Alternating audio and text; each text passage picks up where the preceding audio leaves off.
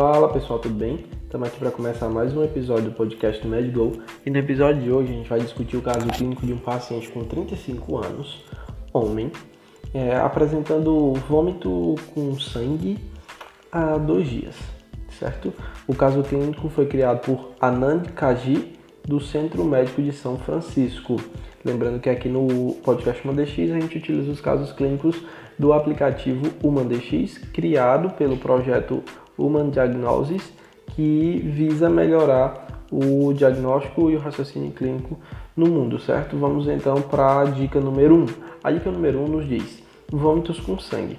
Ele disse que está, já estava vomitando quando experienciou é, a presença de sangue no vômito. Então ele estava vomitando e, e, ao longo do curso do vômito ele começou a ter sangue no vômito. Ele descreve o, o sangue como sangue vermelho vivo e ele disse que também teve é, depois é, fezes escurecidas.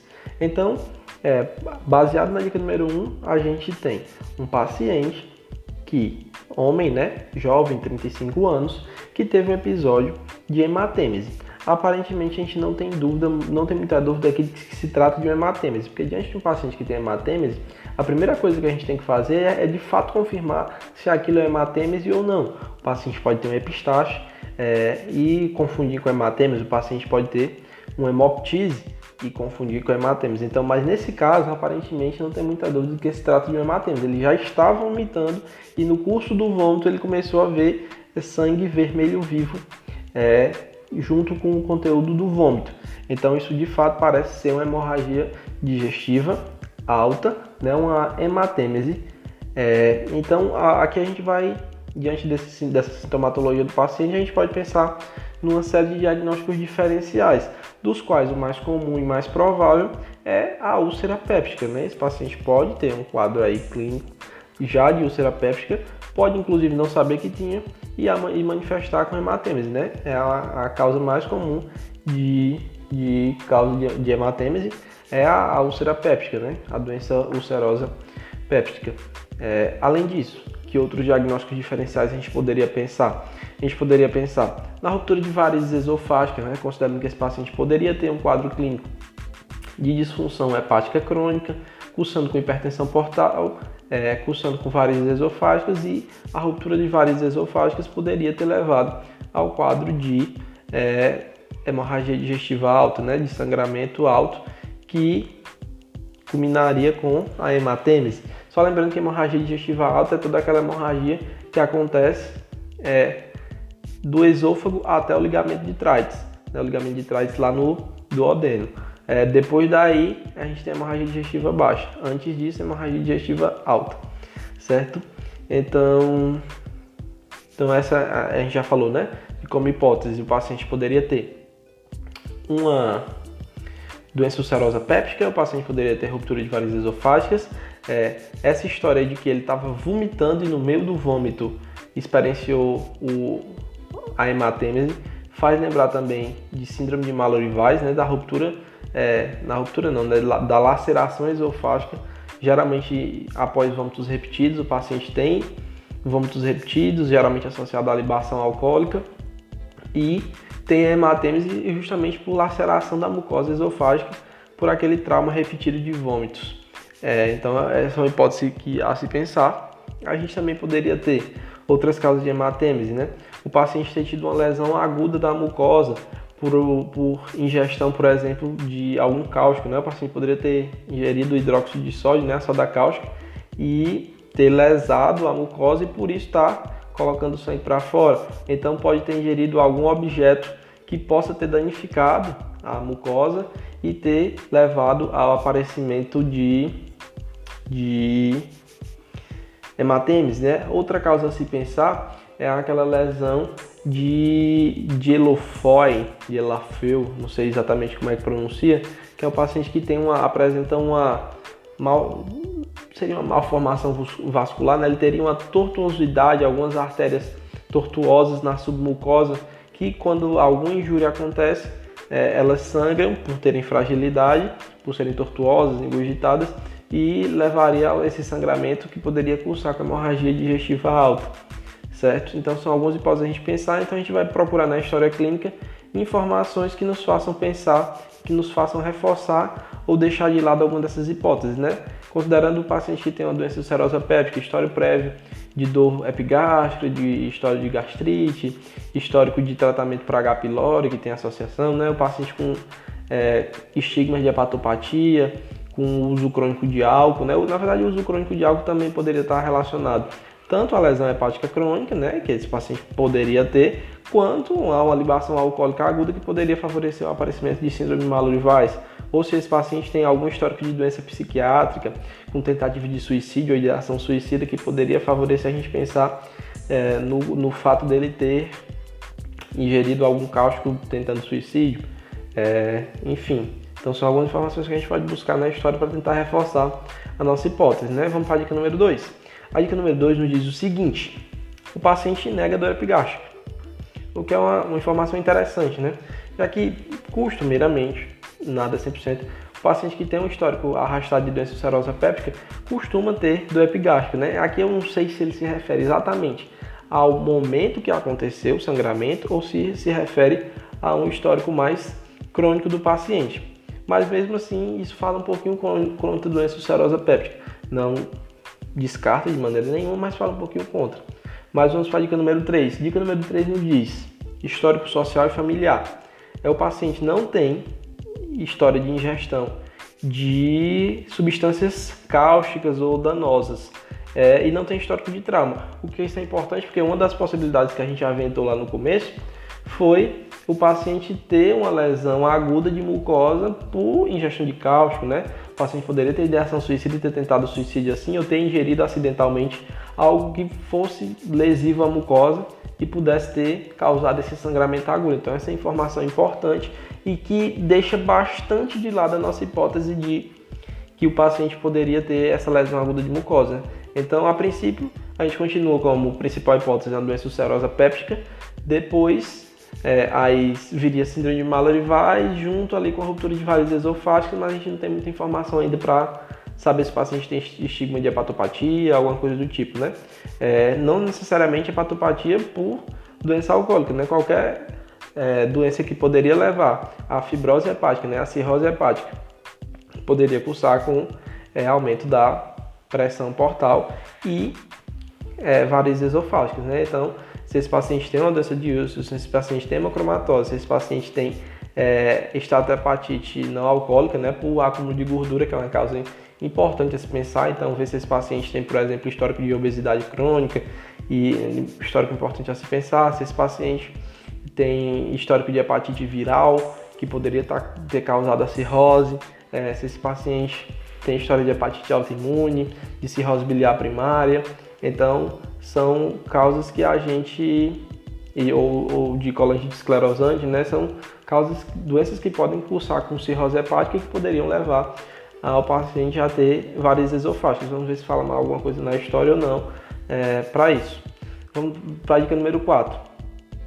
É, o paciente é, usa substâncias, né, usa álcool, ele bebe cerca de 6 cervejas por dia há 8 anos. Então essa informação é importante porque tanto é, pode reforçar né, nosso pensamento de que ele teria um quadro clínico de cirrose hepática é, e poderia ter cursado com é, varizes esofágicas né, por hipertensão portal, ter ruptura dessas varizes e então ter a hematêmese.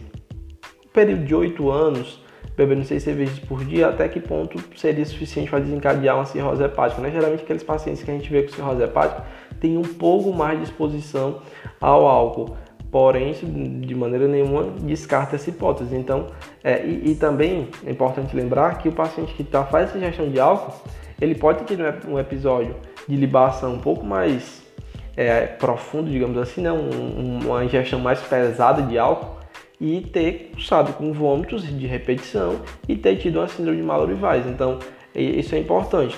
E aquela informação que ele disse que já estava vomitando quando começou a sangrar é uma informação muito importante, né? É a informação que nos faz pensar e nos faz reforçar a hipótese de síndrome de Mallory-Weiss, porque ele estava vomitando, não fala a quantidade, né, se era, foi o primeiro vômito que ele teve, mas a gente pode pensar que esse paciente estava tendo muito vômito e no meio do vômito ele fez a, a ruptura de, de, mucosa esofágica e sangrou, né, por uma síndrome de Mallory-Weiss. Então essa informação é importante. Dica número 5, história médica. O paciente não tem história de doença hepática. Então essa é uma dica importante uma dica que nos faz pensar ainda mais que esse paciente não tem doença crônica é, e que sim, esse evento foi um evento agudo. É, o fato dele não ter história de doença hepática não quer dizer que ele não tem, né? Poderia ser a primeira manifestação de uma cirrose, essa ruptura de vísceras esofágicas. Só que é estranho de fato ele não ter outro, outras alterações. Né? No exame físico a gente vai ver se o paciente tem, por exemplo, é, estigmas de hepatopatia, se o paciente tem ginecomastia, tem telangiectasia, tem é, eritema palmar, se tem algum sinal de encefalopatia hepática, né, tem a, o sinal do Fleppen ou Asterix, se tem alguma confusão mental, alguma coisa do tipo. Certo? Então, são informações importantes a gente buscar já que esse paciente pode não saber que tem uma doença hepática e de fato tem uma doença crônica hepática, né? Então vamos para a dica número 6. A dica número 6 nos diz: sinais vitais. O paciente está com pressão de 80 por 40 milímetros de mercúrio, batendo a 120 minutos, 120 batimentos cardíacos por minuto, sem icterícia, é, não tem abdômen distendido ou hepatopatia ou hepatomegalia, nem esplenomegalia, não tem eritema palmar e não tem telangiectasia. Então, aqui nesse exame físico a gente tem algumas informações interessantes. O paciente não tem estigma de hepatopatia, ou seja, ele não tem telangiectasia, não tem eritema palmar, não tem nada de icterícia, que poderia falar a favor de uma, de uma lesão hepática é, tanto aguda quanto mais crônica, não tem hepatosplenomegalia, apesar de que no quadro clínico de cirrose mais, né, cirrose, a gente esperaria, esperaria que o feiro tivesse até um pouco diminuído de tamanho. E outra informação muito importante é que esse paciente está com 80 por 40 de pressão. Esse paciente está hipotenso e taquicárdico, né? uma taquicardia compensatória para compensar provavelmente a hipovolemia que ele está é, passando agora pela perda sanguínea. Então, essa informação é importante para ver que esse paciente não está bem e que esse paciente precisa de volume, precisa de líquido no, intravascular para tentar compensar e né, diminuir a frequência cardíaca para assim entrar em, em equilíbrio é, vascular, né, em equilíbrio é, volêmico, certo? Vamos para a dica número 7. A dica número 7 nos diz o seguinte, hemoglobina de 7,5. Então esse paciente tem uma hemoglobina bastante baixa, né? A gente não tem aqui na informação de hemoglobina anterior, mas Considerando que era um paciente aparentemente previamente ígido, a hemoglobina de 7,5 chama a atenção, né? Considerando que esse paciente tem hemoglobina normal, vamos supor que esse paciente tem hemoglobina de 13 semana passada e hoje chega com essa hemoglobina de 7,5. A gente só tem duas opções: ou o paciente perdeu sangue agudamente, teve algum sangramento, ou hemolizou. Ele não tem sinal de hemólise, né? ele não está ictérico, ele não tem sinal de hepatosplenomegalia e não tem nada que faça a gente pensar em, em hemólise. Né? Então, e tem o histórico claro de perda sanguínea. Então ele provavelmente teve uma perda sanguínea importante para estar tá com 7,5 de hemoglobina. De novo, a gente não tem o referencial anterior, mas considerando que esse paciente era previamente isto, ele teve um sangramento importante que perdeu aí, sei lá, 4, 5 pontos de hemoglobina. Então um sangramento bastante considerável. Então a gente vê aí que, que o paciente teve um sangramento valendo, né? É, vamos para a dica número 8. A dica número 8 nos diz é, achados endoscópicos. A mucosa gastroesofágica não tem evidência de varizes, né? Ele não dá outras informações, ele só diz que não tem evidência de varizes. Então vamos lá, resumindo o caso clínico. É, é um paciente de 35 anos, homem com histórico de hematêmese, enquanto vomitava, né, ele teve, estava vomitando e no meio do vômito ele teve sangramento sem outros históricos associados e com histórico de sintoma associado e com é, história de uso de álcool diário por há oito anos, com sinais vitais mostrando hipotensão e taquicardia. Então, novamente, é um paciente de 38 anos, homem, com hematêmese, é, histórico de uso crônico de álcool, com hipotensão intracardial exame físico, com anemia ao hemograma e com achados endoscópicos sem varizes.